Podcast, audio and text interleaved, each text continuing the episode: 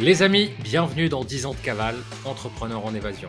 Ce podcast, c'est quoi? C'est deux amis, Jeff et moi-même, Anine, qui avons décidé de documenter notre mission de vie et notre quête entrepreneuriale pendant les 10 prochaines années, avec un épisode par semaine qui sera publié tous les mardis à 17h.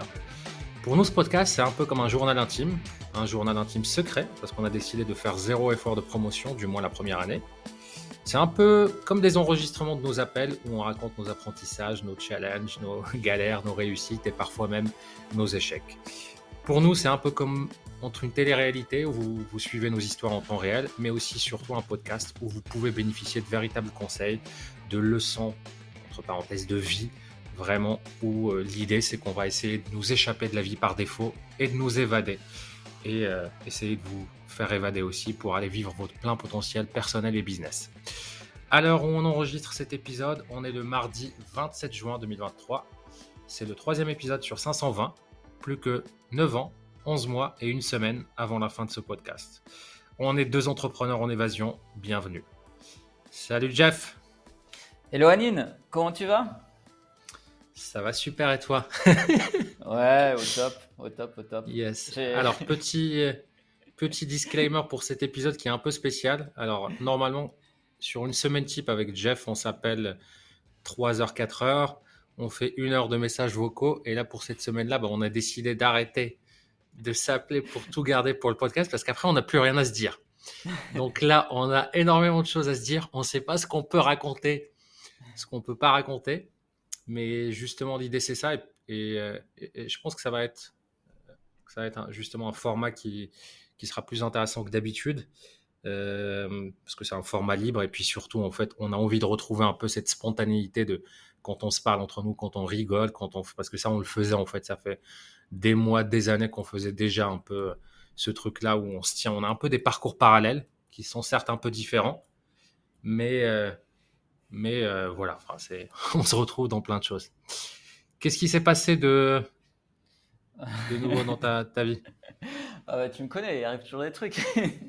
Comment te dire? Euh, bah, Ça faisait un moment que, que, je te disais que je travaillais beaucoup. C'est vrai que euh, bah, pour ceux qui nous suivent, euh, je travaille pour un nouveau client et dans ce joyeux métier qu'est le closing que, j'aime beaucoup. et ce qui se passe, c'est qu'il y a de plus en plus, et, c'est cool, hein, il y a de plus en plus de travail. Donc je travaille énormément et j'ai tendance un peu à m'oublier. Et du coup, ces derniers temps, je bossais jusqu'à 23 heures tous les soirs et, et je bougeais plus trop. Et en fait, euh, bah, ce week-end, je me suis dit, allez, euh, on s'en tape, on y va, 100%, on redevient comme on était avant et, on va parler à tout le monde. Bah mec, ça n'a pas tardé. Hein. je me suis posé à un moment à une table, je discute avec une nana à côté. Une minute après, je me rends compte qu'en fait, c'est une écrivain célèbre, qu'elle a ses bouquins un peu partout et qu'en fait, euh, deux secondes après, j'avais un micro et un caméraman et ils étaient en train de nous filmer tous les deux en train de discuter. Elle m'a interviewé. Donc, ouais, c'était. Euh, ouais, c'était où? T'es où là en ce moment? C'était à Copenhague, euh, en Thaïlande. Et, euh, yes. et, du coup, elle, elle faisait des, euh, dans les endroits un peu spirituels parce qu'elle a écrit sur les retraites spirituelles et les dérives des cultes, etc. Et donc, elle faisait un peu le tour des endroits spirituels. Et bon, tu me connais, j'aime bien les endroits spirituels, donc j'étais là. Et, euh, et voilà, c'est venu comme ça. Et puis, c'était trop drôle parce que moi, je parlais avec elle l'air de rien. Et puis, une minute après, tu vois, j'étais interviewé, signé le disclaimer. Est-ce que c'est bon On va en faire la promotion et tout. Ok, pas de problème. C'est bon ça. Petit moment marrant. yes. Il y en a encore plein d'autres, mais, euh, j'attends, je, les garde pour la fin, les plus croustillants. Ouais, ouais. Bah écoute, moi là, je suis, arrivé hier à Kuala Lumpur, en Malaisie. Donc c'est euh, le classique visa run de Bali, où, enfin, au bout de deux mois, quand tu as, quand le visa à l'entrée, quand tu l'as renouvelé une fois, bah, tu dois sortir du pays pendant, au moins un jour. Donc là, j'ai pris quatre jours à Kuala Lumpur, histoire un peu de me reposer. Je suis dans une grande ville. Le, même si je déteste les grandes villes, bah, ça va pouvoir me couper un peu de Bali avant de revenir à Bali. Mais ouais, il s'est passé pas mal de choses aussi cette dernière semaine. Euh, juste avant peut-être d'attaquer, est-ce que tu peux résumer un peu ta vision dans 10 ans? Parce On va essayer de faire ça systématiquement parce que du coup, ce, ce podcast s'appelle 10, 10, ans, enfin 10 ans de cavale. Euh, L'objectif étant qu'on sorte un peu du, du mode de, dé, de, de, vie par défaut, de cette zone de confort et, et atteindre notre plein potentiel, notamment sur l'aspect business, mais sur l'aspect aussi perso. Toi, dans 10 ans, en quelques mots, si tu devais résumer où est-ce que tu, tu, te verrais au dernier épisode, au 520e, ça serait quoi? Ok, alors, euh, nos limites, hein. vraiment comment, comment on le voit, on est d'accord. Hein? Oui, bien sûr. Ok. Euh, milliardaire euh, pour Mhm. le pouvoir de décision. Euh, parce que ma vision à long terme, c'est j'aimerais pouvoir créer une Pas besoin de justifier. Non, Juste, non, je- ok, milliardaire. Non, non, non, j'explique ma vision à long terme, tu vas demander ma vision. Donc ma vision à long terme, c'est euh, qu'en gros, je, je crée une école pour que les, les enfants puissent euh, être éduqués différemment, puissent accueillir leurs émotions, puissent être, euh, être éduqués à être heureux et pas éduqués à être, euh, à être de bons petits soldats, comme je trouve qu'on fait à l'école aujourd'hui. Euh, J'aimerais qu'on leur apprenne la méditation, qu'on leur apprenne à accueillir leurs émotions, qu'on leur apprenne à, être des humains en fait et à se connecter à eux-mêmes qu'ils aient plus conscience d'eux-mêmes et euh, qu'ils puissent apprendre tout ce que que j'ai mis 40 ans à apprendre en fait, tu vois, enfin 38 euh, à l'école. Et euh, ça, c'est vraiment une chose importante pour moi. Et aussi, j'aimerais avoir une communauté de gens spirituels avec qui partager et entrepreneurs et euh, avec qui on, on s'attelle à changer un petit peu les choses pour, euh, pour améliorer, tu vois, le, pour améliorer. Vraiment. L'amélioration continue, c'est ce que j'aime. Donc euh, voilà, qu'on soit Yes. une communauté de personnes bienveillantes là-dessus. Yes. Bah moi, d'ici 10 ans, enfin d'ici 10 ans, d'ici 9 ans, 11 mois, une semaine, euh, je me vois être le- l'expert numéro un en gamification irréelle, dans la vraie vie. C'est-à-dire prôner vraiment une nouvelle approche où la gamification n'est plus au service du fait de vivre sa vie par procuration et passer de plus en plus de temps derrière des écrans, derrière des applications, derrière des séries, des films, etc. Mais plutôt gamifier et transformer la vraie vie, le business, des choses qui sont réelles, qui sont vraiment euh, enfin qui, ont un vrai impact, bah, les transformer aussi en jeu et donc développer, avoir des clones, avoir des, des gens, un peu comme ce que un Tony Robbins a fait pour le développement personnel et quand il a commencé euh, début des années 90 ou fin des années 80. J'ai envie de faire un peu une, mini révolution comme ça où en fait ça devient quand on parle de, gamification ça devient naturel de dire ah oui donc tu gamifies ta vie comment tu fais tes objectifs ton business etc et d'un point de vue argent moi je suis un peu euh, entre parenthèses moins ambitieux que toi moi je j'ai toujours dit je m'arrête à 100K par mois donc 100 000 euros euh, parce que voilà je me connais et puis euh, déjà 100 000 bah, je peux tellement kiffer je peux enfin j'ai fait mes calculs je peux euh, voilà si j'ai envie de te dire bah viens je te prends en jet privé je peux et on va là-dessus, puis on revient dans trois jours, trois jours, etc. Et puis, je crois aussi que pour chaque rêve, il y a un prix à payer. Tu vois, on a une quête qui est comme une carte un peu de, de poker, et on a la, la, le verso de cette quête qui est tout le prix à payer. Et moi, je sais que, voilà, enfin, euh, pour devenir milliardaire, etc., pour gagner plus, pour euh, faire des startups et tout, il y a un prix à payer, et je suis pas prêt à payer ce prix-là, donc je pense que je suis OK jusqu'à 100K par mois, travailler moins de 25 heures par semaine, kiffer, avoir de l'impact parce que c'est quelque chose qui est hyper important pour moi, euh, que ça soit d'un point de vue vraiment business ou un point de vue perso, et puis plein d'autres sous-objectifs qui, qui, qui vont découler. Yes. Yes, yes. Euh, je commence par quoi? À ton avis, Donc- ça fait 5 jours que j'attends que tu m'en parles. Le mec m'a teasé toute la semaine avec des photos. Yes, alors c'est- ouf. Alors, euh, mec, à partir de cet épisode, on va se parler en fait comment ça raconte dans la vraie vie.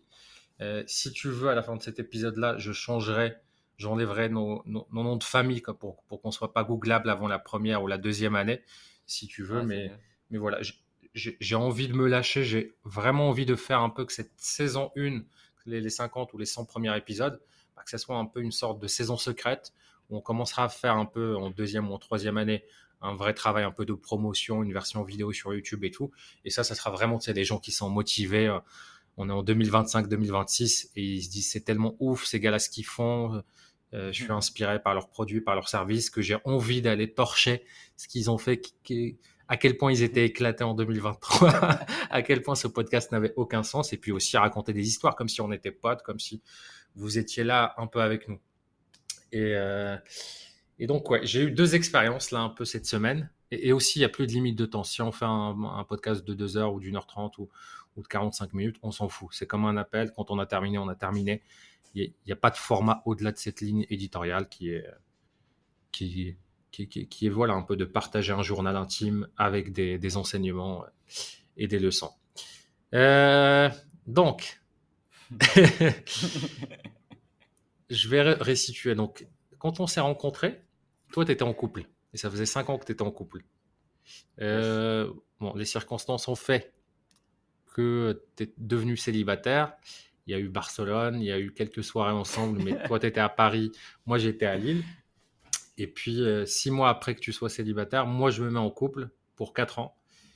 Et donc, on s'est jamais vraiment croisé sur, sur ces trucs-là. On va se croiser après, euh, après là tout récemment, mais tu, m'as connu à Marrakech, j'étais pas encore prêt, je sortais d'une relation de, 4 ans et j'ai mis allez, 12 mois avant vraiment de pouvoir un peu de nouveau euh, dater, etc., notamment via Tinder.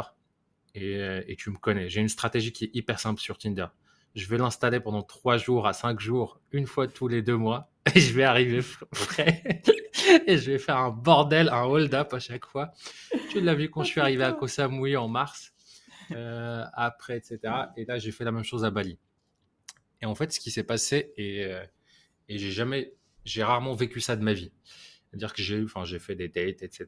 Ça se passe toujours bien, je suis dans le contrôle. Enfin, ça fait 15 ans que je travaille sur mes capacités de storytelling, sur, sur, enfin, j'ai de l'humour, je suis hyper à l'aise et tout.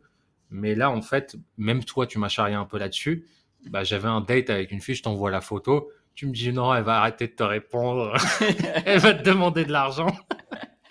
etc. Et, c'est vrai que je me suis dit, surtout sur Tinder, où tout est basé sur le physique au début, bon, bah voilà, on va pas se cacher, on est peut-être des 8, des 8 et demi quand on plaît, quand on est le type de la, de la personne, mais on n'est pas les, les mecs de télé-réalité ou les surfeurs un peu qui, qui, euh, qui, peuvent matcher facilement avec le type de filles que, avec qui on aimerait bien matcher, qui, qui, sont voilà, sans, jugement de valeur, etc. C'est un peu les mannequins de Victoria's Secret. Tous les deux, on aime bien les, les filles un peu fines. Alors, toi, tu as, aussi une appétence pour les filles qui sont typées. Bon, moi, je suis euh, hyper beauté slave, pays de l'Est, etc.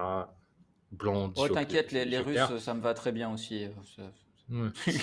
et donc, voilà, bon, elle, elle est ukrainienne. Euh, et donc, va physiquement, enfin, tu sais, quand dans, ta tête, tu te dis non, il y a un truc qui va pas. C'est au-dessus de Malik. C'est au-dessus. c'est voilà. Et puis tout, euh, il n'y a pas de truc de dumping social ou un truc comme ça. Elle pèse, elle, elle, elle a un studio de yoga, elle, elle, a une villa à Bali. Enfin, elle est bien au-dessus de moi, même d'un point de vue matériel. Donc, il n'y a même pas ce truc-là de se dire, OK, c'est les pays de l'Est, toi, tu viens de France. Il y a ce truc Ah, elle a même une euh, villa à Bali? Ouais, ouais. Et elle a, travaillé pour l'Eurovision. Eh, mais mec, marie-toi. Hein. Bref. Euh, et donc, j'y vais à ce premier date. Enfin, déjà par texto, il y a. C'est parfois, il y a des filles qui me plaisaient moins, mais qu'il y avait dans des jeux, genre, elle met une journée à répondre. Enfin, c'est pas fluide, c'est pas, pas ce truc-là. Et j'ai plus l'âge pour ça. J'ai. Enfin, voilà, j'ai passé un peu ça. Mais euh, voilà, enfin, on se parle, c'est fluide, on rigole, j'ai la fait rire. On on a vraiment des jeux un peu comme ça. on a échangé nos WhatsApp. Et donc, arrive de jour J, c'était la semaine dernière. On devait se voir. Euh, elle me donne rendez-vous. Elle, elle connaît Ubud, tu vois, à Bali. Elle, elle vit là-bas depuis, euh, depuis six mois. donc, elle, connaît les spots. Elle me donne rendez-vous dans un café qui est assez cool. Euh, mec, j'ai jamais connu ça de ma vie. J'ai fait des crises d'angoisse, genre une heure avant le date. J'ai jamais fait ça. Tu vois, et j'étais là, j'étais un peu dans. J'hyperventilais. Enfin, c'est une crise d'angoisse qui, est un peu légère. C'est pas le truc qui, te paralyse ou un truc comme ça, mais tu vois, ton cœur bat hyper vite. Tu étais crispé, j'arrive pas à sourire. Euh, je rumine dans ma tête. Tu vois, je vais dire ça, elle va dire ça, je vais arriver, elle sera trop grande, parce que souvent, les pays de l'Est, enfin, je fais 1m78, il suffit que qu'elle mette des talents, etc.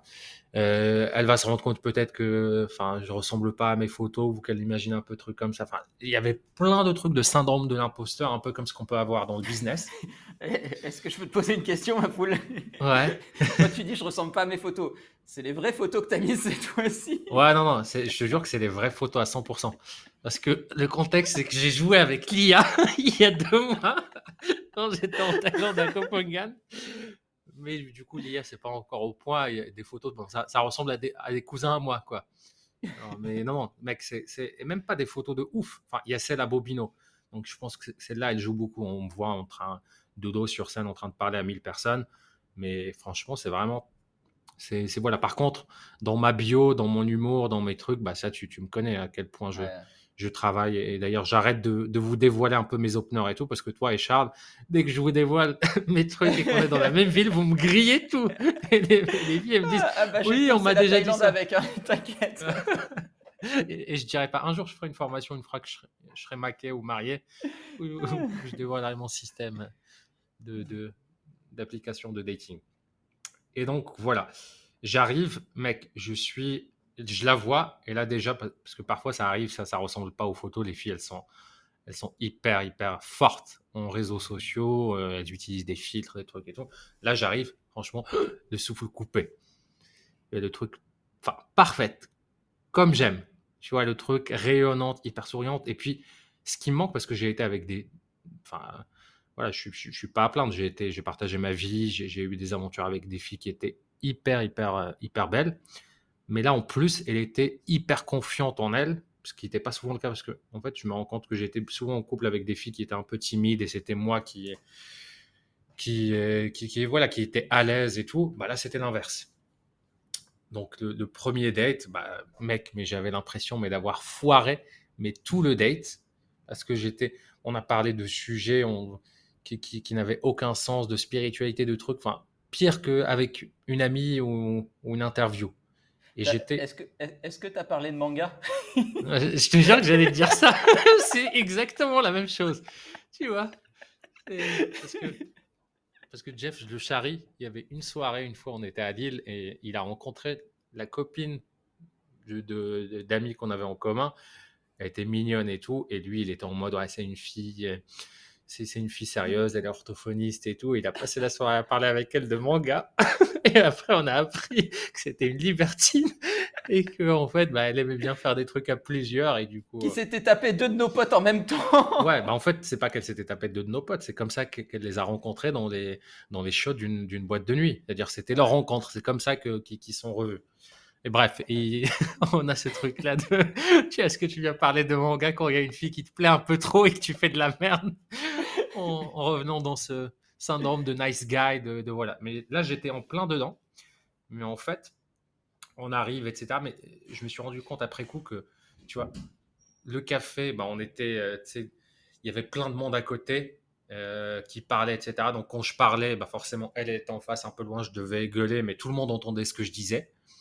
Euh, j'étais pas à l'aise déjà parce que ce que j'aime bien dans un date, c'est être côte à côte, tu vois, dans un canapé ou un truc comme ça. Et, là, déjà, ça, ça joue pour, pour beaucoup. Et puis surtout, j'étais, tu vois, j'étais pas dans le mode est-ce qu'elle va me plaire, un truc comme ça. J'étais dans ce mode-là de, tu sais, de masque social, de je suis en représentation, je dois absolument lui plaire. Et c'est pour ça, en fait, que je me suis tapé ma crise d'angoisse et, et, que j'étais un peu sur le contrôle. Mais j'étais quand même fier de moi. Donc, on s'est rejoint vers 16h30. Euh, il était genre. Euh, Enfin, on a parlé, il était 17h55. Là, on change de place. Enfin, on a changé de place genre une demi-heure avant parce que je lui disais, bah écoute, il y a une nana à côté. Elle réagit à tout ce que je dis dès que je te parle d'un truc. Et on avait des, discussions un peu profondes hein, de spiritualité, de trucs. On s'est raconté des choses, mais vraiment, hein, je sentais pas qu'il y avait que je lui plaisais ou qu'il y avait un truc. Et surtout, je tapais à côté. Tu vois, quand je dis ce que je fais dans la vie, généralement, ben, les filles, elles sont la 9 sur 10.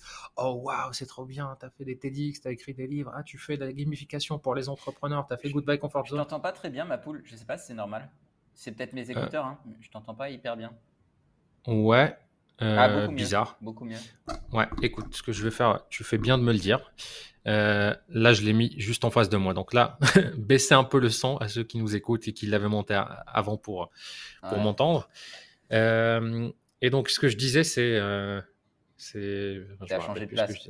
Ouais, on a changé de place. Et euh, bah, là, j'étais déjà un peu plus à l'aise. Et là, je commençais un peu, un peu déjà à reprendre la main sur le truc. j'ai 15 ans dans les pattes de, de, séduction, de développement personnel, de travail sur moi-même. Donc, d'un point de vue un peu surface en compétences, je suis bon. C'était vraiment d'un point de vue deep, game, euh, intérieur, euh, estime de soi, confiance en soi, que, que, que je pense que ça m'a fait défaut. Et là, elle me dit, bah, et, je lui dis, elle était toujours en face de moi, mais il y avait de la place à côté de moi parce que c'était genre, pas un canapé, mais c'était un truc, tu vois, une banquette qui était toute sur la longueur et il y avait une petite chaise en face. Elle s'est mise en face et je lui dis, bah, tu sais quoi, viens à côté, ça sera mieux, tu vois, pour parler. Elle me fait, oui, mais je dois y aller dans cinq minutes. Euh, j'ai mon truc là euh, de, de, de, voilà, de cérémonie qui était en fait dans le café qui est le café est, collé avec une, espace de temple où il y a du yoga, il y a des trucs, il y a de l'extatic dance, etc.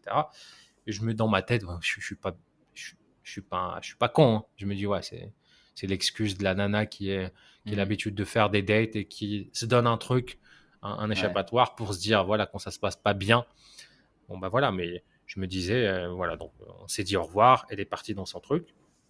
Et je mets mon casque, je me mets sur ma moto et euh, chemin du retour, bah mec, tu devrais être fier de toi, tu y es allé, voilà, etc. De toute façon, tu es dans un travail, tu es dans un truc. Avant, tu aurais éviter ça. Et toi, tu le sais, hein, deux semaines avant, avec, l'Australienne. Tu l'aurais bloqué, mon gars Tellement j'ai peur du rejet. C'est genre, attends, non, c'est trop bien passé jusqu'ici. C'est bon. c'est bon, on arrête là. Mais là, j'étais fier de moi parce que c'était une step supplémentaire par rapport à ce que j'aurais fait deux semaines avant. J'arrive, euh, j'ai à peu près 20 minutes de route. J'arrive là dans mon, dans mon appart. Euh, là, je veux commander à bouffer et tout. Hop, texto, elle m'envoie une photo de son, son truc euh, euh, pour me partager. Je fais, ah, c'est cool, euh, bonne cérémonie et tout. Et là, je me dis déjà, il y a un truc qui cloche. Tu sais, parce qu'à la fin, elle me dit, genre, ouais, bah, je lui dis, bah, écoute, j'ai bien apprécié ton truc et tout, mais j'aimerais bien qu'on se revoie. Moi, je pars fin de semaine et tout, j'aimerais bien te revoir au moins une fois. Et là, elle me répond, oui, bah, on reste en contact. Et j'ai dit, ouais, c'est bon, j'ai compris. Et en fait, non. Genre, elle m'envoie un texto avec une photo sa cérémonie. Et je lui dis, ah cool, profite bien et tout. elle me fait, bah, tu veux me rejoindre après à 20h Il y a la danse extatique, qui est un peu une danse de trance où ah, tu, tu prends pas de drogue, etc. Mais tu danses, tout le monde se lâche et tout. Et c'est hyper cool. Et j'avais, on en avait parlé, qu'on avait envie de faire une cérémonie tous les deux. Enfin, j'avais envie de faire une cérémonie tous les deux. et je fais, bah non, je peux pas là, j'ai un truc, etc. Mais avec plaisir pour se revoir. Euh, on se parle pas, je la retextote genre euh, vendredi pour se voir samedi direct. et, vendredi, par rapport, euh, c'était quoi? C'était un jour après, deux jours après? C'était un jour après. On s'est vu, je crois, mercredi. Et du coup, on va se revoir la deuxième fois samedi. La deuxième fois samedi, elle va me mettre sur la liste VIP d'un putain de club, le meilleur club de Ubud, qui, s'appelle Cabana d'entrée, je crois, juste sans bouteille, etc. C'est 25 euros, un truc comme ça. Donc, elle va me mettre, je suis pas sur l'entrée, genre juste guest list, c'est sur le truc VIP où tu viens derrière le DJ, tu as des tables, tu as une salle qui est, qui est, voilà, parce que ses amis promoteurs, elle travaille dans l'événementiel, avec les villas, les trucs et tout. Et donc avant, on va se retrouver dans un resto, on va manger ensemble. Et là, pareil, on est face à face, mais là, je suis plus du tout le même. J'ai eu une mini crise d'angoisse avant le truc. Là, j'arrive, pareil, je la vois, elle me plaît tellement que, que je suis un peu, un peu là-dessus. Mais je vais mettre un peu une demi-heure. On va changer de place. Là, on va se mettre tous les deux sur un canapé. La dynamique complètement a changé on rigole, etc. Il y a une connexion. Elle, elle commence un peu à me toucher. Tu, vois, moi, je suis pas très, euh, je suis pas tactile. très tactile sexuel, surtout au début. Bah, c'est elle qui a été tactile. Et puis, on va passer deux heures dans le truc avant d'aller en boîte de nuit. Et là, c'est elle-même enfin, qui, qui, va me dire euh, bah, Viens, c'est con, on avait tous les deux nos scooters. On prend un seul, on prend le tien. Et on prend le mien direct. Elle s'accroche à moi, tu vois, derrière tu vois, avec ses mains et mmh. tout. Et là, j'étais là, ok, mec, c'est bon, on est parti. on arrive dans la boîte de nuit, je te passe les détails, tous les trucs. Euh, c'est là que tu as rencontré ses amis? Ouais, c'est là où je vais rencontrer ses amis. Ouais, ouais, je te raconterai. Bah, c'est important parce que toi, tu es bon là-dessus. Euh, comment tu as géré du coup? Bah, En fait, j'arrive, on est dans son monde. Moi, je suis le, le petit gars, etc., qui, qui, sort un peu de nulle part. De, de petits rebeux. Ses amis, c'est des grands, c'est des gars qui pèsent dans le game un peu, etc. Et la moitié d'eux, ils sont à fond sur elle parce que je vois ce type de choses. Un peu. ils sont là, ah, c'est mon ami de danse, on se retrouve pour danser, etc. en boîte de nuit. Excuse-moi, petite précision, la moitié de la Terre est à fond sur elle. Hein. Je veux dire, j'ai fait les photos, mec. Et on arrive, bah moi tu me connais, je suis hyper sympa, hyper à l'aise. Tu me, tu, tu, mets un public, c'est encore mieux. Moi tu me dis, viens dans nos dates, il y a mes amis, il y a ma mère, il y a ma soeur et tout. Je fais super, encore plus de gens à faire marrer. Yes. et à faire rigoler et tout. Donc j'arrive et en fait, voilà, je sais qu'ils essaient de me challenger, etc. Plein de trucs, mais tu me connais. C'est. Mmh. je les désarme hyper rapidement, ils me font des shit tests, etc. Bon, bah alors, c'est quoi ton type de fille? Il y a plein de filles ici. Je fais, bah c'est elle mon type de fille. J'ai bon ou pas? C'est la bonne réponse ou pas? Et là, tu vois, ils sont déjà surpris. devant elle euh, Non, c'était pas devant elle. C'était dans le dos avec un, un mec un peu, c'était le promoteur de la soirée. Et on arrive au bout de Tiens, on bouge. C'est une putain de grande boîte de nuit sur plusieurs. Enfin, c'est même pas une boîte de nuit, c'est ouverte. C'est les clubs qui donnent sur la nature. Il y a des piscines, il y a des trucs, il y a des salles, etc. Et donc, au bout d'une demi-heure, bah, je, l'embrasse. Bon, et après, à partir de ce moment-là, on va être comme des adolescents de 15 ans. On va être collés tout le temps. On va tout le temps, quand on va danser, collés, etc. pendant les, les 5 heures qui vont suivre. Bon, elle va voir un peu ses potes de temps en temps. Je vais aller faire des tours, etc. Mais mais voilà, on avait une putain de vraie alchimie à partir de ce moment-là. Euh, et, ça va être cool. Par contre, tu vois, à la fin, genre moi j'étais fatigué. Je bois plus d'alcool, ça fait six mois. Il est euh, une heure et demie. Moi, je commence un peu à m'endormir. Bon, ça fait quatre heures et demie que je suis en train de danser et tout. Elle, elle l'aurait fait jusqu'à 4 heures sans problème. Et elle boit pas d'alcool non plus. Mais je, commence à lui dire, bah écoute, euh, là je suis fatigué, etc. Elle me dit, ouais, t'es ennuyeux. Ah, tu, tu sais pas t'amuser, etc. Là, tu vois, c'est genre des challenges et tout. Et je réagis pas. Elle va me le dire une deuxième fois, etc., une troisième fois. Et c'est là où tu vois le livre de, de Mark Manson, Models, que j'ai lu juste la semaine avant. Bah, il a tellement, tu vois, résonné en moi, justement sur cette notion-là où pendant 15 ans, j'ai travaillé la face superficielle du game, de la séduction, du développement personnel, qui est un peu les techniques, les trucs, tu dis ça, tu enchaînes avec ça, si elle te dit ça, etc. Là, ce livre-là, c'était tout l'inverse. C'était en fait qui tu es, le fait d'être honnête, de polariser, d'accepter qu'on n'est pas compatible avec 99% de la population, etc. Donc, je vais commencer en fait, la troisième fois où elle va me le dire, je vais lui expliquer en toute transparence. Je fais, bah écoute, j'ai arrêté l'alcool, etc. Et là, quand tu me dis ça, ça fait appel à une blessure en moi, qui est où j'étais pendant des années. J'ai galéré à arrêter l'alcool parce que j'étais le super anine qui allait au-delà en fait de ses besoins physiologiques et de ses besoins psychologiques pour pour être celui qui, va amuser les autres, qui va rester jusqu'à 7 heures et qui va boire plus que de, de raison parce que je sais pas boire deux verres, tu le sais. et, en fait, tu vois, vu, qu'elle est hyper spirituelle, hyper mature et tout, bah, ça va faire un truc, elle va s'excuser et puis, et puis tu vois, déjà à partir de ce moment-là, notre connexion, elle est hyper, hyper profonde. Euh, elle me dit, bah oui, mais super, on peut rentrer après et tout. Elle veut pas rentrer, je lui dis au bout d'un moment, tu, tu sais, je fais, euh, bah tu sais, tu as plein d'amis ici bah, pourquoi tu rentres pas avec l'un d'eux? Tu sais, moi, j'ai aucun souci. Euh, voilà, enfin, j'ai passé un super moment. Euh, je t'ai vraiment beaucoup apprécié et tout. Elle fait non, et non, on rentre ensemble, etc. et tout. et j'étais vraiment sincère en plus. Mmh. Donc, ok, euh, bon, vers 2 h du matin, on va rentrer ensemble. On arrive sur le scooter, je mets le GPS pour chez moi. Et là, elle le voit. Elle me fait bah, pourquoi tu mets, tu mets Outpost Co-Living? Je fais, ah bah, c'est par habitude. Et là, je change pour là où elle a mis son scooter, le resto où on a, mmh. on a voilà. Et j'y vais directement. Hein. Il n'y a aucune tentative, il n'y a aucun truc. Je la défends sur la route. Bon, bah, bien évidemment, mmh. elle me masse. elle, va en dessous de la chemise. je te passe plein de détails. Et, euh, et on arrive devant le resto. Je la dépose pour qu'elle puisse récupérer son scooter. Là, on s'embrasse pour se dire au revoir. Je fais, écoute, j'ai pas envie d'avoir de regrets dans la vie. Je pense vraiment qu'on a une putain de connexion euh, je te promets rien pour ce soir parce que je suis fatigué. on va peut-être juste dormir et je vais juste te faire des câlins. Mais viens, j'ai envie qu'on passe la nuit ensemble. Voilà, c'était tout. Elle va me suivre en scooter pendant 20 minutes.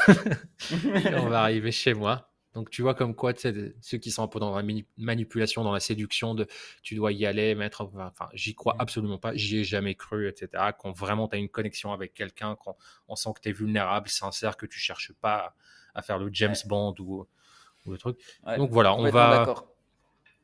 On va passer. D'ailleurs, je l'ai lu aussi et, euh, ouais, je, je, le trouve excellent, franchement, euh, sur euh, l'inner game et le travail, le travail intérieur justement, c'est c'est vraiment intéressant. Yes. Et donc voilà, bon ben, je vais passer l'une des nuits les plus incroyables de ma vie. On a dormi que deux heures. on a parlé, je crois, non-stop cinq heures. On a parlé de nos rêves, de nos vies, de nos blessures, de nos trucs on a une putain de connexion. Elle n'arrivait pas à partir le matin. On n'arrivait pas à se décrocher. Alors, elle devait partir à 8 h du matin parce qu'elle avait un truc à faire. Elle est partie vers euh, un peu avant midi. Et euh, on voulait faire plein de choses dans la journée. Elle me disait, bah, il y a un truc de tantra, je me vois pas le faire avec un autre gars et tout, je veux absolument le faire avec toi. le truc. Mais on avait conscience que la beauté de notre rencontre, c'était le fait qu'elle, lundi, bah, elle rentrait en Europe, elle allait en Belgique, parce qu'elle a vécu en Belgique à Bruxelles pendant, pendant quelques temps. Elle a beaucoup de potes là-bas avant de retourner en Ukraine voir sa famille et, et, ses trucs.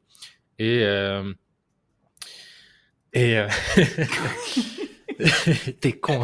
Il m'écrit un truc sur une feuille, ce connard. heureusement, heureusement que c'est pas enregistré d'un point de vue vidéo. et, c'était la beauté du, truc de la rencontre. C'est, euh, c'est voilà, c'était que c'était éphémère, c'est qu'on a vraiment connecté. Et puis, tu vois comme quoi, bah, ce qu'il y avait dans ma tête en tant que blocage et que, je, et que je mets avec énormément de parallèles avec le business, ou parfois quand tu te lances sur le business, bah, tu dis non, je peux pas faire, je peux pas vendre une offre à 10 000, je peux pas faire un truc comme ça et tout. Et puis tu as toujours cette putain d'expérience un peu qui va changer complètement ton mindset. Alors attention, hein, je dis pas, je suis uniquement fier d'avoir osé aller à ce premier rendez-vous, d'avoir osé relancer, d'avoir osé demander le premier rendez-vous, d'avoir vraiment suivi mes envies, mes désirs et de les avoir assumés sans me dire bah non, ça se fait pas de la textoter, elle va me dire non, elle va jamais me répondre, etc. Et même pendant ce process-là, j'étais comme un ado qui regardait son téléphone tout le temps pour voir quand est-ce qu'elle allait me répondre et tout. Et du coup, ça me, ça fait énormément de parallèles avec le business où euh, bah, parfois, pareil, en fait, c'est OK de passer par ce type de choses qui nous font sortir de notre zone de confort et qui vont, en fait, peu importe le résultat final. Là, ça s'est bien passé. Les deux dates d'avant, ça s'est hyper bien passé aussi, même si elle me plaisait pas à ce point-là, parce que là, vraiment, euh, vraiment, voilà, c'est, c'est, je t'aime, je t'aime, je t'aime, je t'aime. Bah, grave, grave. Et, euh, et voilà, donc, globalement, c'est ça l'histoire et ça m'a vraiment chamboulé d'un point de vue psychologique, d'un point de vue business, d'un point de vue, voilà, de, de, me rassurer en fait que je suis sur le bon chemin, qu'il faut accepter sa vulnérabilité, accepter qu'on te dise non. Et je sais que j'ai, toi et moi, on a énormément de problèmes avec la blessure de l'abandon, la blessure de, du rejet, ce qui fait qu'on. Moi, c'est rejet, pas l'abandon. Ouais, c'est lié. Les deux sont liés souvent. On a peur de se faire abandonner, de se faire rejeter. Euh, mais moi, j'ai les deux. Je me permets, euh, parce que j'ai lu le bouquin de Lise Bourbeau sur les cinq blessures de l'âme, et rejet et abandon, c'est vraiment deux blessures différentes. Moi, j'ai pas celle de l'abandon, je te le dis. Par contre, celle du rejet, 100%. Ouais, moi, j'ai les deux. et, euh, et, voilà, euh, c'est c'est vraiment. Et du coup, je me suis rendu compte aussi d'un point de vue, et je vais, je vais terminer là-dessus, comme ça, tu, tu pourras un peu tout me raconter toi aussi. Et en fait, je me rends compte aussi qu'il y a un plafond de verre d'un point de vue business. Et là, on va arriver peut-être à la thématique de notre épisode qui est bah, pourquoi la plupart des gens échouent en entrepreneuriat. C'est que bah, peu importe la stratégie, que ce soit en séduction, en entrepreneuriat et tout, en fait, on est limité, on a un plafond de verre qui est notre système de croyance. Notre système de croyance, c'est un peu comme euh, un plafond où tu vas jamais dépasser quelque chose dont tu sens que tu es capable et surtout tes blessures, tes blocages psychologiques, c'est ça qui va déterminer, en fait, peu importe la stratégie, peu importe les livres que tu vas lire, les séminaires que tu vas suivre, les, stratégies que tu vas mettre en place, il y a ce plafond de verre-là. Et moi, je me rends compte que là, je suis en train de taper le même plafond de verre que j'avais avec Goodbye Comfort Zone et qui est lié à le fait de créer une masterclass, créer des contenus vidéo face caméra. Et euh, ça, ça, a commencé justement à creuser, à me travailler. Et j'ai décidé de commencer une thérapie, tu vois, à distance. Je sais pas si tu te souviens du truc là que je t'avais partagé avec toi, où on avait fait les tests tous les deux de borderline et, ouais, de quelques tests. Bah, du coup, c'est un truc, c'est un nouveau concept. Tu vois, je, crois que c'est, s'appelle Christelle Alvarez ou un truc comme ça. Elle a monté la clinique e-santé où il y a des psychologues et en fait, c'est un, c'est un concept où tu n'as pas des séances tu sais, euh, d'une heure euh, euh, où tu es posé, mais c'est en mode asynchrone. Tu peux envoyer des messages textes, audio ou vidéo le psychologue te répond en 24 heures et c'est un jeu comme ça de ping-pong que je trouve hyper intéressant parce qu'en fait, tu as le temps de travailler, elle te donne un exercice, ok, identifie la situation dans laquelle ça arrive et tout, dis-moi ce que tu ressens et tout, et du coup, je mets deux jours vraiment à prendre des notes, à essayer de détailler le truc, là où pendant une séance, en fait, bah, parfois, tu as, le billet un peu de, du psychologue, de la pression humaine, de ce que tu vas avoir comme humeur à ce moment-là. Et je me suis rendu compte que pourquoi je bloque sur le fait de créer une masterclass, des webinaires, des contenus sur YouTube, vidéo ou des shorts face caméra, bah c'est le même problème qu'avec la séduction, qui est ce problème de manque d'estime de moi. Et j'ai fait un test là-dessus, je crois, en estime de soi, j'ai eu 1 sur 10 et euh, en confiance 6 sur 10, mais je ne pensais pas à ce niveau-là. Et en fait, je me déteste, enfin je me déteste, je m'aime pas, que ce soit d'un point de vue physique, parce que j'ai un problème avec mes origines, avec le fait de les assumer et tout, et Hollywood et toute mon enfance, bah, on a vu, enfin j'ai vu de manière inconsciente un peu que l'homme qui plaisait, c'est le grand blanc, etc. Et du coup, dans ma tête, pour moi, je pense qu'il y a un vrai souci là-dessus sur l'image de soi, qui est lié aussi aux compétences, où je sais que je fais partie des 1% qui, qui, qui, s'expriment le mieux dans la création de contenu, etc. Mais dans ma tête, c'est comme si je faisais partie des 1% qui sont les moins bien ça vient. C'est pas objectif, c'est dans ma tête. Et c'est vraiment ce truc-là, là, un peu que j'ai. Bah, ces deux événements et surtout ce, date-là et ce, et ce travail-là que j'ai fait d'un point de vue perso bah, m'a permis justement d'aller sur le côté pro pour me dire, ouais, en fait, pourquoi la plupart des gens échouent en entrepreneuriat, c'est pas qu'ils c'est savent pas faire des études de marché, c'est pas que ils savent pas adopter des stratégies ou faire euh, les trucs, c'est ça en fait c'est toujours ça fait appel à des blessures, à des trucs qui sont intrinsèques parce qu'on peut te donner la meilleure stratégie, tu vas justifier. Oui, mais moi je veux pas faire des webinaires parce que euh, tout le monde fait des webinaires, etc. Oui, mais tous ceux qui font des webinaires et qui les font de manière régulière, le plus claqué d'entre eux, il fait dix fois plus que toi. et c'est pas parce qu'il le dit sur YouTube, c'est parce que tu as traîné avec eux dans des masterminds, dans dans des, des, cercles privés où ils n'avaient rien à te vendre et ils partageaient plutôt leur, leurs échecs, leurs leur challenges et tout, et tu voyais à quoi ressemblait leur business. Et tu vois, c'est ça la réalisation et la grosse claque que j'ai eue cette semaine. Yes, c'est bon ça. c'est bon. Eh, j'aime bien, j'aime bien ce genre de retour, mec. J'aime bien ce genre ah, de tu, retour. tu vois, mec, on a bien fait de ne pas se parler. Parce que les deux précédentes semaines, on s'est tellement parlé, on a tout torché. On disait, bah oui, ça, de toute façon, je ne peux, pas en parler dans le podcast. Bah si, en fait, on peut en parler dans le podcast. Mec, je suis en train d'écrire mes idées pour pas oublier. Il y a tellement de trucs qui me sont arrivés sur un week-end. Attends. Ah, yes, c'est bon, j'ai tout. J'ai tout. Yes. Ok. Et toi? Bon. Alors, et moi? Bah, comme tu sais, cette semaine, tu vois, c'était la semaine où, euh, enfin, la semaine dernière, c'était la semaine où je devais présenter donc euh, au cercle d'investisseurs, d'entrepreneurs dont je fais partie. Euh, je devais présenter en fait donc une conférence dont j'ai choisi le thème, qui était la séduction et les rapports hommes-femmes en, 2023. Et, je t'avoue que bah, je me le suis fait un peu en mode pirate, tu vois, j'ai utilisé l'intelligence artificielle pour m'aider sur les diapos, tout ça, mais j'ai mis quand même un petit peu de temps dessus parce que je voulais, je voulais vraiment faire un exposé le plus, euh, le plus clair et le, le plus impartial possible. Et, euh, et, honnêtement, je suis assez content parce que je l'ai présenté et euh, bah, très bon accueil de la part des gens. Même si j'ai osé être, tu sais, c'était un entraînement pour moi. C'est hyper intéressant qu'on discute de ça parce que, comme tu sais, bon, j'ai une aversion au jugement des autres. Et il y a des choses, au début, je voulais les retirer. Je voulais pas les dire parce que je me suis dit non, non, ça, c'est pas, pas grand public, je peux pas dire ça, je vais me faire défoncer, les gens vont me juger. Et en fait, j'ai réfléchi, je me suis dit, mais en fait, eh, sur le long terme, si tu as envie d'aider les gens, il faut que tu sois capable de prendre ça, tu vois, de prendre ce genre d'action et, euh, d'accepter les retours, tu vois. Et je me suis dit, ok, tu laisses tout. Euh, et, je me suis vu commencer à parler de thèmes comme de la sexual market value, qui est très, très, très retoqué euh, à l'ère féministe d'aujourd'hui. Mais je l'ai expliqué. Et, et honnêtement, j'ai expliqué aux gens cette théorie pour faire, je sais pas si je l'explique. Ouais, ouais brièvement, je, je, ne sais pas ce que c'est moi. Ouais.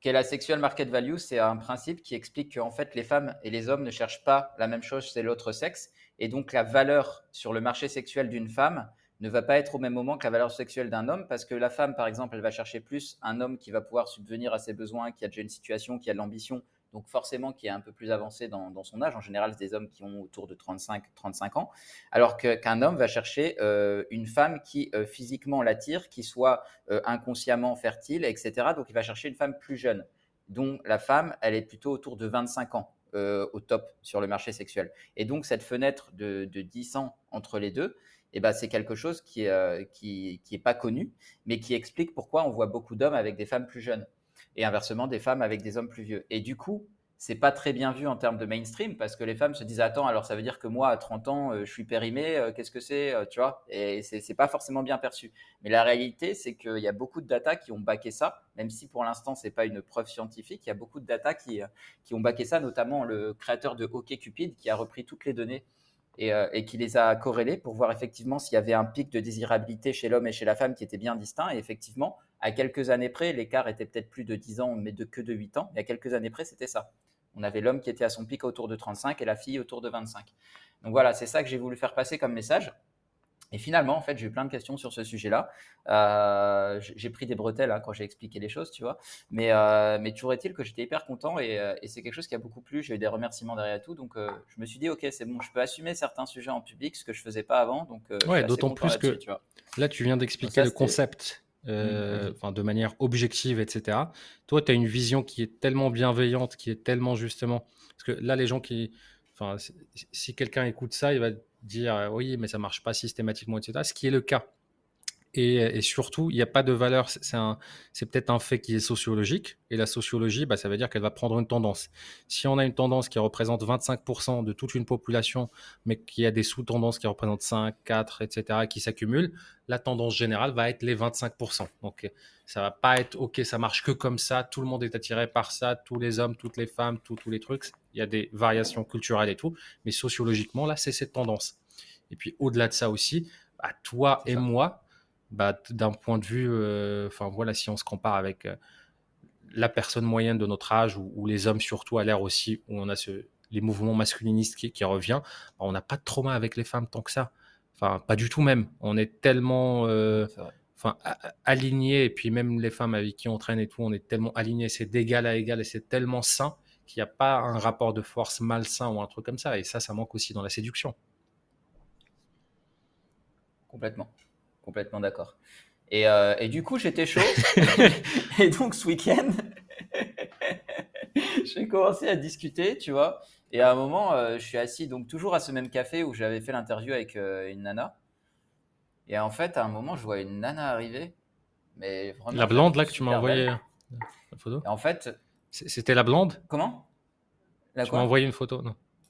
non, ça, c'est une autre. Ah bah c'est vrai, j'avais oublié celle-là. Ça c'est une... Pardon, j'avais oublié. Non, alors oui, il y a la blonde la veille, en fait, euh, je reviens, je suis éclaté, j'ai fait que taffer, j'ai fait l'exposé euh, euh, devant les, les, investisseurs et derrière, je taffe pour mon, mon autre client. Donc, franchement, je finis à 23h, je suis éclaté, je rentre. Et là, en fait, à l'hôtel, il, y avait, il y avait le propriétaire qui est trop sympa, qui discutait. Et, il y avait une nana qui était mignonne, une blonde qui était assise. Et du coup, il me fait, bah viens, viens discuter avec nous. Moi, j'étais rétamé, je fais, ouais, bah ok, vas-y, je viens je discute, je discute, et en fait, je me rends compte qu'elle est, qu'elle est fun, tu vois, et, euh, physiquement, on va, va pas je se confirme. Euh, très bien. Et donc, du coup, euh, à la fin, au moment où elle, où elle, va, elle dit qu'elle va dormir, bah, les vieux réflexes reviennent, tu vois. Je fais, ah, bah, t'as Instagram, ok, bah, vas-y, on se recontacte, machin. Et donc, du coup, je prends son Instagram, bon, voilà, il se passe rien. Elle voulait aller à la, Half Moon Party le lendemain. Moi, j'étais pas trop trop chaud, je t'avoue. Et, euh, et, le lendemain, par contre, donc euh, à ce café où j'étais, après avoir euh, eu l'interview avec l'écrivain, je vois une nana arriver. Je fais waouh. Tu sais, elle dégageait un truc. Tu vois, genre il y a une énergie qui me plaisait. Je suis assez sensible à l'énergie et là, je fais waouh. Et en fait, au début, je l'aborde pas parce que je savais pas trop, tu vois. Elle, était avec d'autres gens, euh, je savais pas, tu vois. Plus, elle faisait un peu jeune, donc je me dis, bon, écoute, voilà, je sais pas quel âge elle a, moi, je, je fais rien du tout, tu vois. Et en fait, il m'est arrivé un truc trop drôle j'étais sur Tinder à côté, tu vois. Genre, euh, je regarde Tinder, je l'ai installé depuis une semaine que je suis là. Euh, et là, du, coup, je tombe sur elle sur Tinder et je vois 25 ans. Et là, mec, je ferme Tinder, je fais OK, dès qu'elle est seule, je vais lui parler. et en fait, à un moment, elle est partie aux toilettes j'ai pas, pas attendu 15 secondes, je, l'ai suivi, tu vois, mais genre j'attends qu'elle sorte des toilettes tranquille, je me lavais les mains et tout. Euh, et là, je discute avec elle, tu vois, mais, genre hyper franc, tu vois. Je fais, bah écoute, eh, franchement, j'avais peur que tu partes, euh, je, voulais absolument te parler avant, je sais pas, tu dégages une, une énergie particulière et euh, je me suis dit qu'il fallait que je te parle, tu vois. Enfin, un truc comme ça, mais très naturel, tu vois, comme je te le dis maintenant. Et ça a matché direct en fait. On a discuté, ça a hyper matché, j'ai pris son numéro et je l'ai daté le soir même. C'est bon ça. donc, euh, donc... voilà, c'était pas mal. Euh, bah, attends, la deuxième partie, elle est moins fun que la tienne par contre.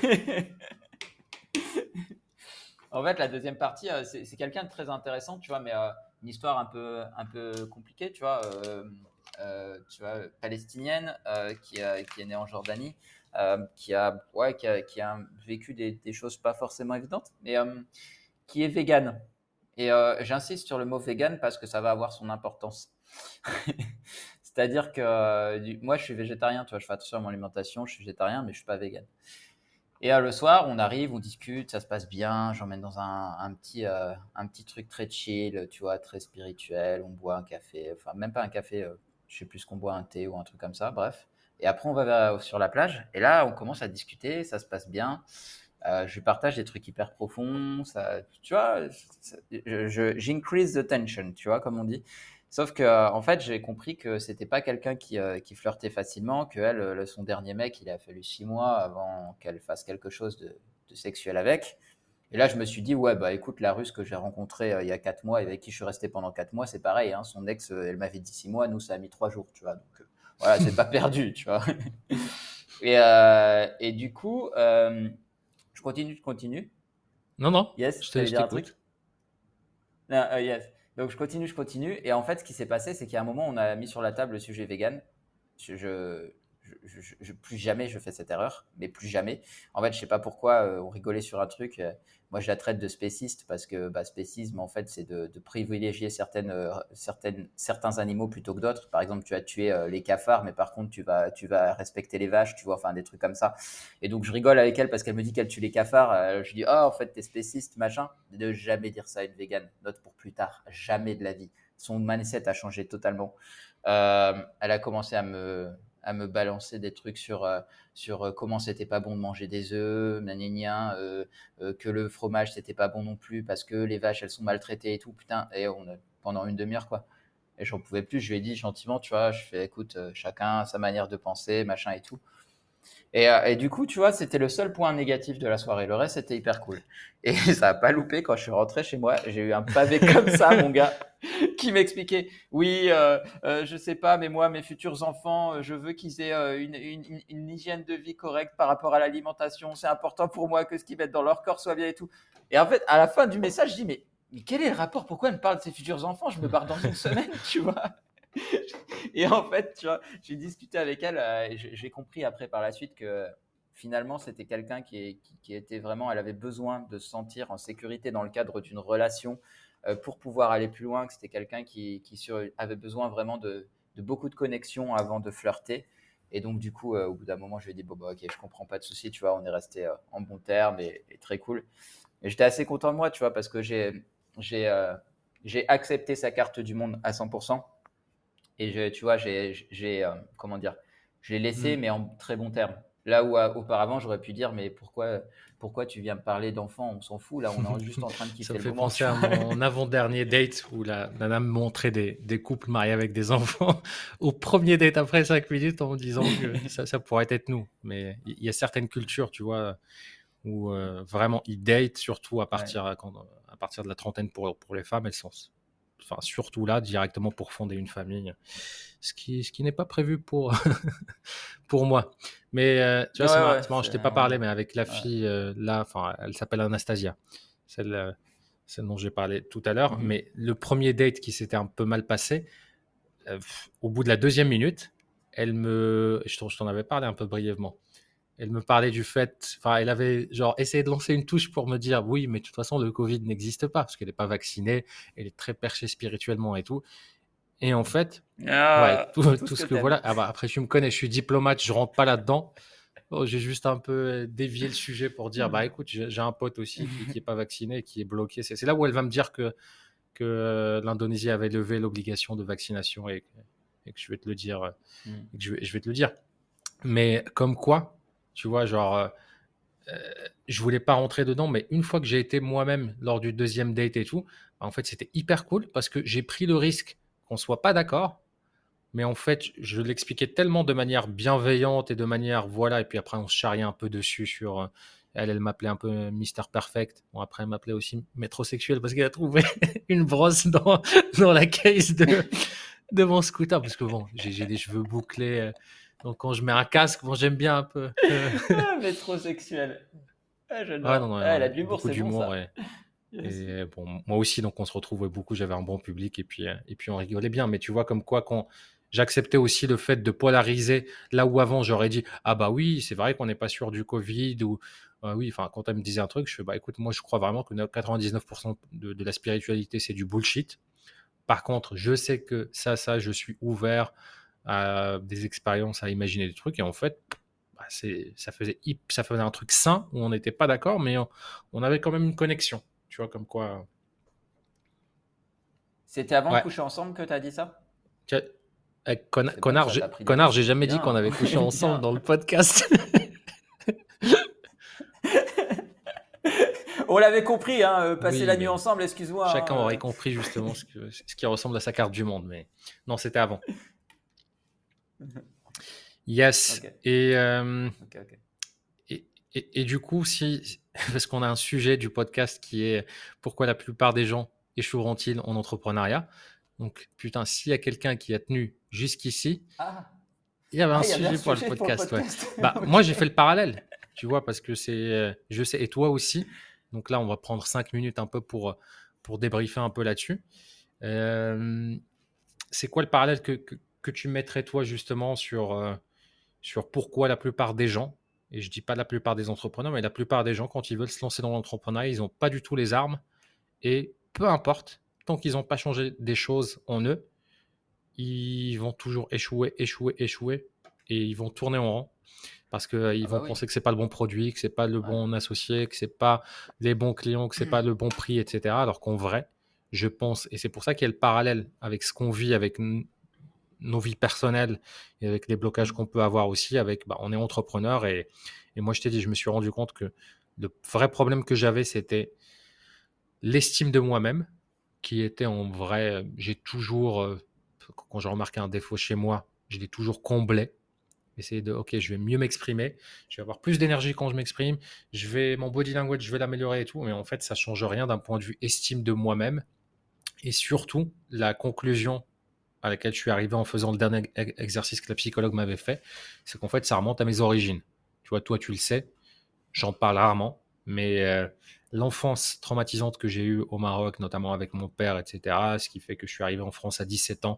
En fait, à 17 ans, j'ai perdu la mémoire et c'est dans ma tête, je suis arrivé dans l'un des pays où les Maghrébins, entre parenthèses, bah, euh, d'un point de vue valeur, surtout sur euh, l'aspect, que ce soit boulot, que ce soit séduction, etc., bah, tu as une image qui est, bah, peut-être que c'est juste dans ma tête, et bien évidemment que c'est aussi dans ma tête, mais mais je vois la différence, par exemple, avec des gens qui sont d'Europe de l'Est ou qui viennent des États-Unis et tout, et qui ont une image tellement vierge de toi, de qui tu es par rapport à la France, où en fait, je me suis positionné de mes 18 à mes 25 ans, j'ai renié mes origines. J'ai commencé à les assumer à partir de 25. Toi, tu y as assisté quand je faisais des cours de danse orientale dans, dans mes soirées dans l'appart avec 10 filles qui étaient alignées et qui je mettais des, foulards et tout. Mais sur, sur le point de vue business et tout, c'est euh, c'est en fait le fait que je me retrouve pas dans la religion, dans la mentalité, dans le mindset un peu de, à la marocaine où il y a une maladie collective qui est à la fois. Enfin, il y, a deux maladies collectives. Il y a beaucoup de. Enfin, tu, sais à quel point j'adore aussi euh, beaucoup de, de parts chez nous, les Marocains, notamment dans l'hospitalité et tout. Mais il y a deux grandes parties qui sont un peu un, un peu une espèce de. Comment, comment je pourrais dire ça? Une espèce de complexe d'infériorité culturel où tu as toujours les Marocains, ils vont te dire oui, mais fais attention, ici, c'est pas la France. Hein. Les Marocains, ils sont euh, moins honnêtes. A des trucs, si seulement nous, on était euh, comme en Suède ou comme un truc comme ça, le pays tourne actuel, ils sont hyper autocritiques envers eux. Et il y a ce truc-là un peu de complexe d'infériorité qui est surtout lié, c'est un complexe économique, parce que les touristes, ils viennent, ils ont dix fois moins de moyens que les locaux. Ils, euh, enfin, tu as une, une police touristique qui est en civil et dont le rôle, c'est justement éviter que des touristes se fassent harceler, etc. Donc ça fait ça quand tu grandis dans cet environnement-là, tu as ce truc où euh, il y a un gap entre toi et ces gens-là. Et quand tu arrives en France avec ce truc-là qui est interne, peu importe, même si j'ai eu par la suite, bon, bah, j'ai des Français qui, ont travaillé pour moi, enfin, toutes mes copines, bah, elles étaient françaises. Elles étaient françaises, etc. Il y a toujours ce truc-là qui reste dans ma tête où je me disais, pour être bien, je dois m'éloigner de mes origines et je dois renier tout et là, je, commence à revenir à ça. Et même, tu vois, je l'ai vu dans la boîte de nuit là où on était, le cabana à Ubud. Il y avait deux mecs qui étaient un peu typés, qui ressemblaient, je sais pas si c'était des Libanais ou des trucs comme ça. Ils faisaient rien, les pauvres. Ils étaient juste en train de m'amuser et tout. Et j'étais en train de rager dans ma tête en disant, ouais, encore les mêmes. Hein. En fait, ce qui me faisait juste casser les couilles, c'est que qu'il y ait d'autres personnes un peu là-dessus, enfin, qui, qui, me ressemblent. Et alors que si c'était des Australiens ou un truc comme ça, ils auraient pu monter sur le bar, foutre un bordel. Ils m'auraient pas dérangé. Et en fait, c'est pas que je ah déteste la mentalité ou un truc comme ça ou la culture marocaine, c'est il y a une partie de moi que je n'assume pas et que je m'aime pas. Et le jour où je fais la paix avec cette partie-là, bah, en fait, il, il, va, enfin, je vais plus avoir la même perception. Je vais plus dire, bah lui, il est, enfin, parce que pareil, je trouve pas les rebeux beaux, tu vois, que ce soit les, les mecs ou, un truc comme ça. Je trouve pas généralement les mecs typés beaux alors que je suis un mec typé. Et, euh, Et tu vois, bah, en entrepreneuriat aussi, pourquoi j'ai les blocages pour créer du contenu pour, pour ça, quand je remonte vraiment à la source, et là on est sur la dixième couche, hein, parce que les premières couches c'est oui, mais parce que ça, je veux être différent, je veux pas faire la même chose, bah, en fait ça vient à là. Et c'est ça en fait mon plafond de verre. Et pour d'autres personnes, ce plafond de verre, je sais pas pour vous si, euh, si, si vous l'avez identifié, mais il va y avoir, bah, j'ai peur qu'on me critique parce que j'ai une aversion pour le jugement des autres. Euh, ça peut être un plafond de verre où j'ai jamais appris à faire les choses pour moi-même. Je les ai toujours fait pour d'autres personnes et je suis dépendant de la validation d'autrui. Et, euh, et, si j'ai pas un boss au-dessus de moi, si j'ai pas un manager, si j'ai pas un mentor, je sais pas faire les choses pour moi. Ça peut être quoi encore? Ça peut être des gens qui qui ont fait comme moi, parce que culturellement, le deuxième truc que j'avais dit, la maladie collective qu'on a au Maroc, c'est la maladie de. Euh, mais qu'est-ce qu'ils vont dire les gens de toi? À tel point qu'il y a enfin, des notions comme ah la qui veut dire la honte, et dire bah non, tu peux pas faire ça parce que ça sera la honte sociale et c'est un peu mm. comme une petite mort. C'est, euh, tu as des phrases aussi comme bah, ils vont te porter l'œil, c'est-à-dire tu dois vraiment ce que tu racontes sur ce qui t'arrive, ce que tu montres et tout, il est lié aux gens et c'est vraiment. Et tu vois, j'avais fait une conférence dans une filiale de Maroc Télécom euh, j'avais un format, c'était en 2019, je crois. C'était le format classique que je faisais dans toutes les grosses boîtes et tout. J'étais trois jours d'atelier avec dans un hôtel avec avec leur team building et tout, et moi j'étais la partie conférencier. Et euh, c'est à ce moment-là où je me suis rendu compte aussi parce que les objections que j'avais et les gens ils disaient oui, mais si et à chaque fois ils me ramenaient ça à leur famille, à leurs voisins, à leur truc. Oui, mais si je fais ça, qu'est-ce que je peux faire? Moi, je suis une femme et tout. Et, euh, et, tu vois, ça, ça pareil en entrepreneuriat que ce soit culturel ou pas culturel, beaucoup de personnes ont ce truc-là de j'arrive pas à polariser. J'accepte pas que un business, c'est résoudre une problématique chez un client idéal. Et ce client idéal, c'est un marché de niche. La plupart du temps, ça va représenter 1% euh, ou 0,01%, ce qui, fait déjà des millions euh, d'un point de vue mondial. Et j'accepte soit de laisser indifférent, soit de déplaire et de faire rager beaucoup de personnes. Et tu vois, et c'est quand même OK. Et tu vois, là, toi et moi, pourquoi on n'a pas aussi le niveau de succès qu'on aimerait avoir et sur lequel on devrait travailler sur les dix prochaines années? C'est à cause de ce paramètre.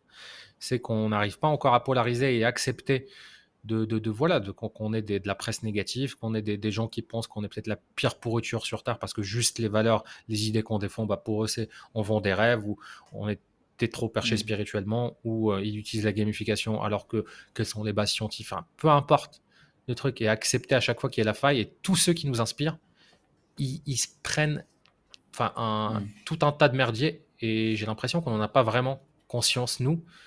Et on pense que le jour où on s'exprime aussi bien qu'un tel ou un tel, ou qu'on fasse la même chose ou la même qualité de contenu et tout, enfin, on va exploser. Mais en fait, c'est pas ça. C'est accepter de se lancer, de se faire critiquer. D'accord à 1000%, ma poule. Et moi, c'est pareil dans ma famille. Hein. Euh, l'œil, tout ça, c'est pareil. Hein. Euh, même ma famille est très portée sur le regard des autres. Et donc, c'est pas pour rien aussi que, que je suis comme ça. Et... Mais euh, je pense que maintenant qu'on en a conscience, tu vois, on, s'améliore beaucoup. Déjà, si on prend notre version de nous aujourd'hui et d'il y a deux ans, tu vois, je trouve que c'est déjà beaucoup mieux. Et là, tu vois, je t'avais parlé d'un petit projet musical que je suis en train de préparer. Ah là, t'inquiète que ça va polariser. t'inquiète pas que là. là, on peut pas polariser plus que ça. Donc, euh, ouais, je me, je me, sors aussi les doigts là-dessus. C'est tous les jours, j'essaie justement d'assumer plus. Euh, tu vois, ce que j'ai fait par exemple euh, la semaine dernière, c'est qu'en fait, tous les jours, je me forçais à faire un truc qui, auparavant, m'aurait foutu la honte devant les gens. C'est-à-dire que là, par exemple, samedi, je suis allé en bord de mer et je me suis mis à danser tout seul. Tu vois, comme si j'avais un micro, tu vois, je commençais à danser tout seul comme ça, comme si je faisais un concert tout seul. Et il y avait des gens et je m'en battais. Je m'en battais complètement, tu vois, et j'étais dans mon monde. Et en fait, je me force à faire des trucs comme ça. Maintenant, aujourd'hui, quand quand il y a mon, tu sais, parce que on en parlait au Maroc, tu disais ça, c'est le virus dans ton cerveau qui agit. Maintenant, à chaque fois que j'identifie ce virus, genre ah oui, mais qu'est-ce que vont penser les autres, je mm. fais exprès de faire le truc. Parce qu'en fait, du coup, je m'habitue à ce, à avoir euh, ce regard des autres qui pourrait être négatif. Et en fait, à chaque fois, c'est de moins en moins dur de le yes, faire. Ouais, complètement. Complètement. Qu'est-ce qu'il peut y avoir aussi comme trucs qui peuvent résonner avec, euh, avec des personnes qui vont nous écouter, qui peuvent être un peu des blocages internes et faire que c'est ça qui leur manque d'un euh, point de vue entrepreneuriat? J'en ai un. Ouais, j'en ai un. Euh, bah, D'ailleurs, c'est au Maroc que je m'en suis rendu compte quand on est parti ensemble et qu'on s'est fait un mois à, à fond, à fond sur le boulot. en gros, la résilience. Moi, c'est un truc avec lequel j'ai énormément de problèmes. Transformer les challenges en opportunités, tu vois. Se dire, c'est OK, euh, lâche le contrôle, tu peux pas tout contrôler. Il y a des choses qui sont en dehors de ta zone de contrôle et c'est OK. Juste, voilà, ça, c'est arrivé, c'est factuel. Maintenant, ta manière de réagir à l'événement, c'est ça qui va faire si tu fais partie des gagnants ou des perdants. Et moi, j'avais tendance à faire partie des perdants dans le sens où, sans m'en rendre compte, j'étais en mode Ah putain, pourquoi il y a ça qui arrive? Vas-y, j'aime pas ça. Ah non, c'est pas, c'est que ça doit pas être comme ça que je dois le faire, tu vois. Et je m'arrêtais là. Alors qu'en fait, c'est bah, pas du tout le bon mindset. Le mindset, c'est OK. Donc ça, ça arrive. Ça veut dire que tu n'as pas encore optimisé à 100%. C'est cool. C'est une occasion d'optimiser un peu mieux. Et puis la, fois d'après, tu auras un autre obstacle qui va te faire encore optimiser, optimiser. Du coup, ce que tu sortiras à la fin, bah, ce sera 100% Complètement. surtout quand le, concept de mindset, il a été tellement repris par des gens qui n'y comprennent rien. Tu vois, les, les pseudo-coachs, etc. Qui... c'est hyper simple de parler d'un sujet qui est flou et comme ça, au moins, il va dire, bah oui, tu dois avoir le bon mindset, etc. Le, bon mindset, c'est quoi? C'est le système d'exploitation de ta vie. Un système d'exploitation, c'est un ordinateur qui a un hardware. On a un corps, on a un cerveau, c'est le hardware. Et le système d'exploitation, c'est en fait comment on va traiter quand tu vas cliquer sur des touches, quand tu vas bouger la souris, qu'est-ce que ça va faire? Et là, c'est pareil. Pour moi, un mindset, c'est les stimuli externes qui se passent dans ta vie comment tu les traites et ton mindset, c'est le système d'exploitation. Et j'adore cette image de Tony Robbins qui, euh, qui, en parle dans son livre Pouvoir illimité, des deux enfants qui sont en train de jouer sur la plage. Tu as une grosse vague qui arrive, elle, euh, elle bouscule les deux enfants. L'un des deux, il se lève, il commence à pleurer, il va courir vers sa mère pour, euh, pour se réconforter dans ses bras. Le deuxième, il rigole de joie et tout, et il court vers la mer pour aller chercher la vague suivante. Tu vois, même événement extérieur, même stimuli système d'exploitation différent, mindset différent, et du coup réaction différente et résultats différents par la suite. Hmm. Et Mais tu vois, cet exemple, il est, magique parce qu'en fait, moi, j'avais des parents où euh, j'aurais été l'enfant, tu vois, qui rigole, je me serais fait engueuler, en fait. Hmm. Tu vois ce que je veux dire? C'est même quand tu as le bon mindset, en fait, ils déforment ton mindset avec leurs problèmes, tu vois. C'était un peu ça le, sujet. Euh, et, du coup, il a fallu que je, je recomprenne, enfin, que je comprenne ça par la suite pour pouvoir enlever ces, couches éducatives. Et, me rendre compte que et il y a le concept aussi qui est lié, qu'on a beaucoup travaillé ensemble, euh, surtout chez toi, qui est le concept de charge mentale. C'est-à-dire que là, on a, on a parlé un peu de mindset, de résilience et tout, mais il y a aussi, en fait, soit tu peux faire la mouche qui va taper dans la vitre tout le temps en disant c'est ça le chemin, c'est transparent, donc ça devrait être là, donc je vais taper, taper en espérant briser la, la vitre, ce qui arrive jamais. Sauf qu'en fait, la vitre, elle est entrouverte et qu'il suffit de la contourner contourner cette vitre, qu'est-ce que ça veut dire d'un point de vue euh, charge mentale, process et tout? C'est qu'il y a un process où je peux faire exactement la même action, mais on hackant mon cerveau pour que ça me prenne le moins d'énergie mentale. Si nous qui voyageons beaucoup et euh, on a tout le temps nos ordinateurs en travail, bah souvent on se retrouve euh, en Asie du Sud-Est, au Maroc, dans, des gens ou des cultures où ils comprennent pas ce qu'on fait sur, sur ce boîtier-là qu'on ouvre, qui est un ordinateur. Pour eux, ils vont pas comprendre. C'est c'est comme si on, ils voyaient un enfant qui est en train de jouer à une console de jeu. Ils peuvent pas imaginer eux qui labourent la terre, eux qui portent des trucs hyper, enfin objectivement, enfin un vrai travail qui est objectivement dur sous le soleil, sous dans la chaleur et tout. Bah, ils peuvent pas comprendre à quel point il y a certaines tâches qui peuvent être hyper difficiles juste en tapant sur un clavier. Et ce concept-là, justement, pourquoi il y a ces tâches qui demandent, mais qui sont hyper simples d'un point de vue extérieur quand on n'est pas émotionnellement engagé mais qui sont hyper, euh, qui, prennent tellement d'énergie mentale. C'est le concept d'énergie mentale, c'est-à-dire ça prend des barres d'énergie mentale. C'est souvent la prospection, c'est souvent écrire un post, etc. Et on peut hacker ça pour justement faire en sorte qu'il y ait un chemin qui est le fait de contourner la vitre pour que ça nous prenne moins d'énergie mentale. Par exemple, la prospection, euh, ce qu'on avait fait, euh, il y a six mois quand on était à Marrakech, c'est voilà, c'est de l'automatiser via des systèmes, via de l'IA, etc. Donc on faisait les 20% mmh. d'actions qui donnaient 80% de résultats, notamment sur LinkedIn, sur la prospection LinkedIn.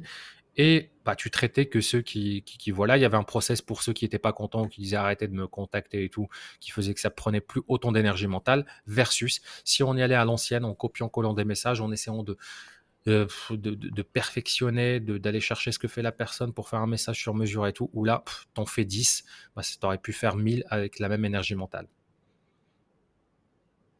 Ah, grave. Et tu sais que maintenant, c'est devenu une rente passive, hein, l'air de rien. C'est-à-dire que là, euh, tous les mois, j'en signe un ou deux, alors que je, passe euh, mm. une heure par mois, quoi.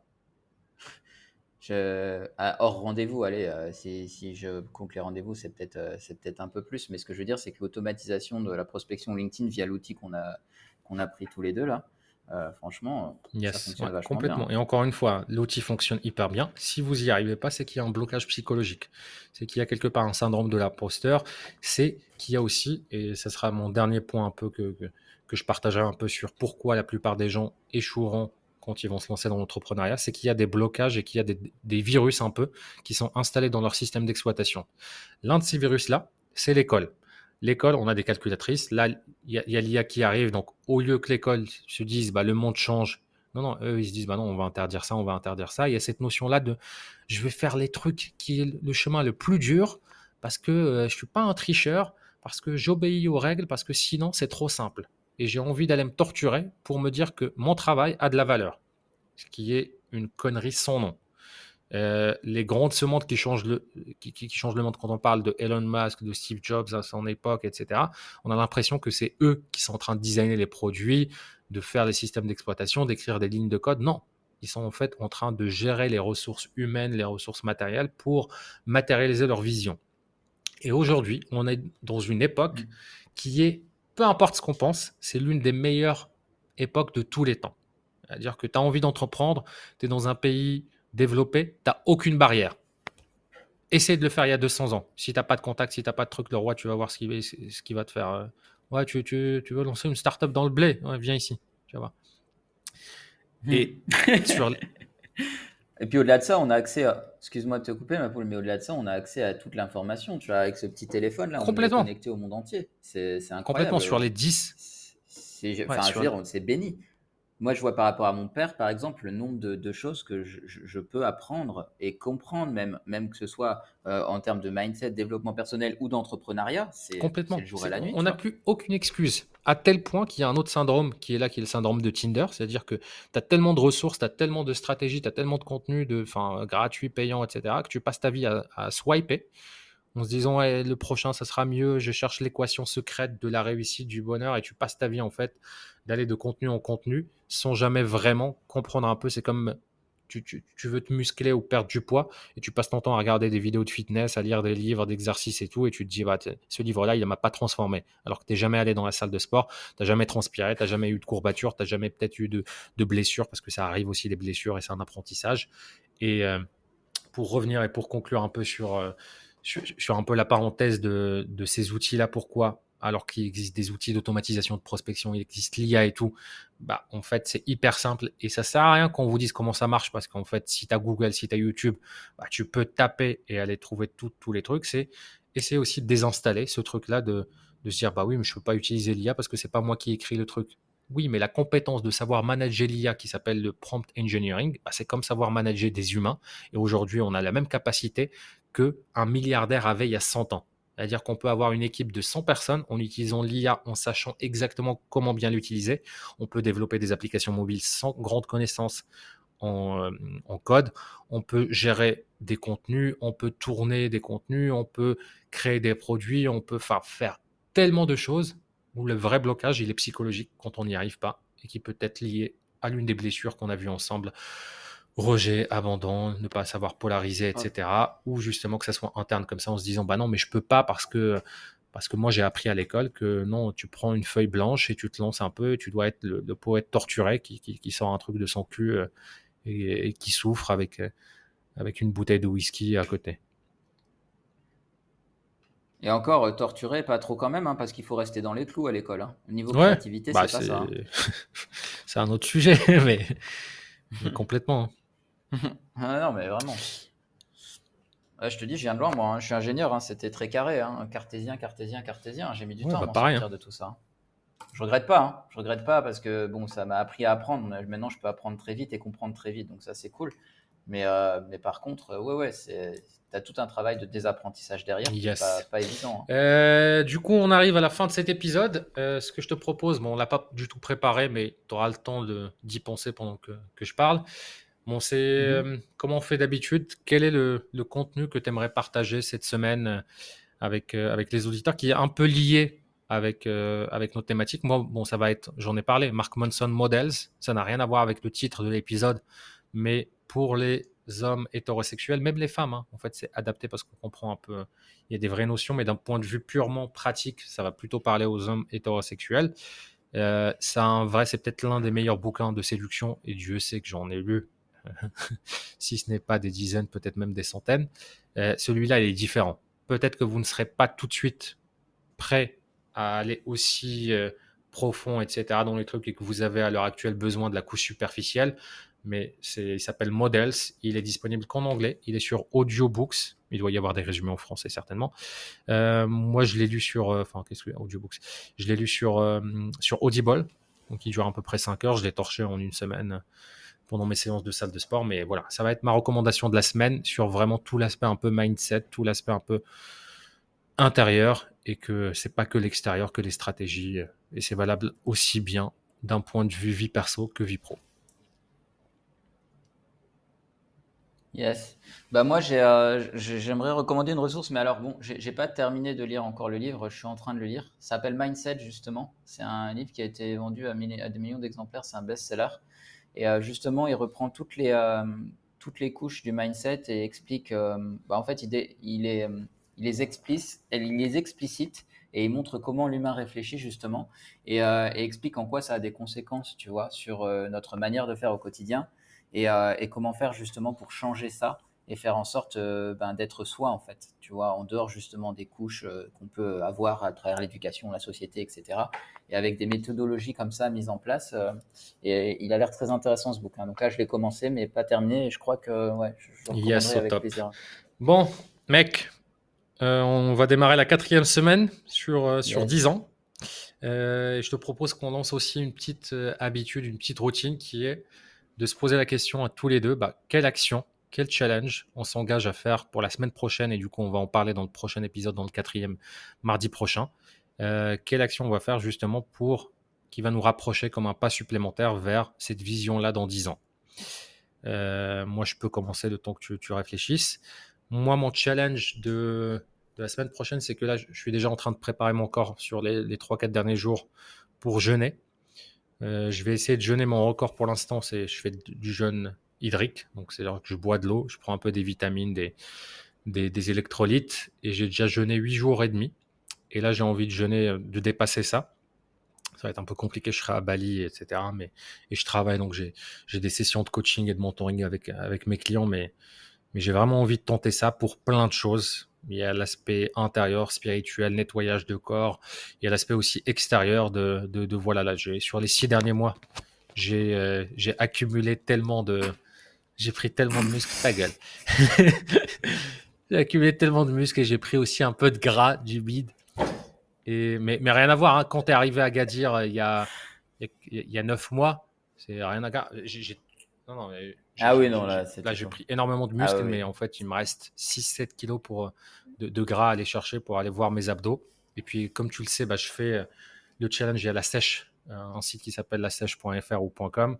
Et c'est un concours où globalement, tu prends des photos avant, après, et en 4 semaines, bah, tu, enfin, ils élisent avec des votes celui qui, qui a la, la, plus belle transformation. Tu peux gagner des prix 3000 balles, MacBook, iPhone, etc. Et sur la dernière édition, je l'avais fait en janvier, j'ai perdu 10 kilos. En un mois, j'avais terminé 11e sur un peu plus de, 400 personnes.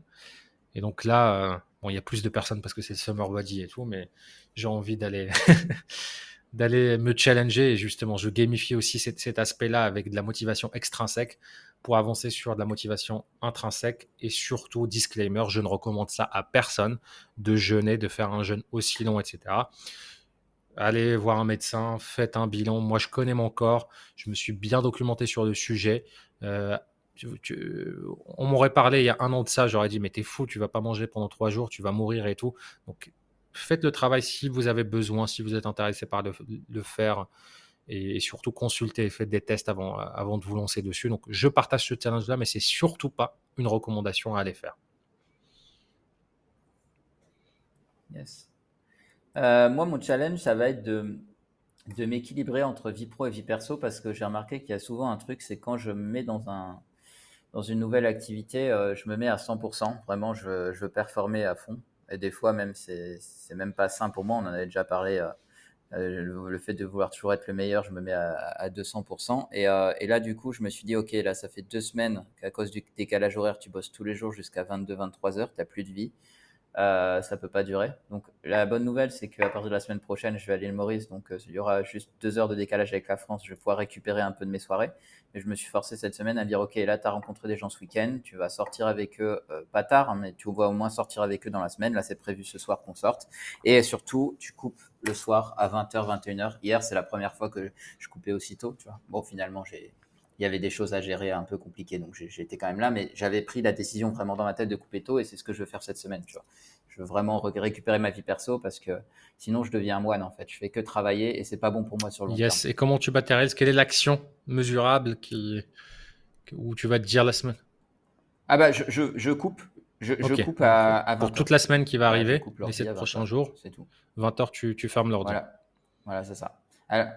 voilà, c'est ça. Alors, il y a, quelques petites subtilités, c'est que euh, comme il y a gros décalage, il y a quelques messages auxquels je serais peut-être obligé de répondre, mais en tout cas, ce que je faisais moi, tu sais, euh, le suivi des clients, tout ça, etc. ok, top. Bon bah les amis, on se retrouve mardi prochain pour le quatrième épisode et on va vous débriefer justement ces deux challenges et on va parler d'une nouvelle thématique. Vous êtes avec nous pendant 10 ans. J'espère que vous aussi, vous êtes en train de vivre votre cavale, votre évasion. La vie est un jeu, à vous de jouer.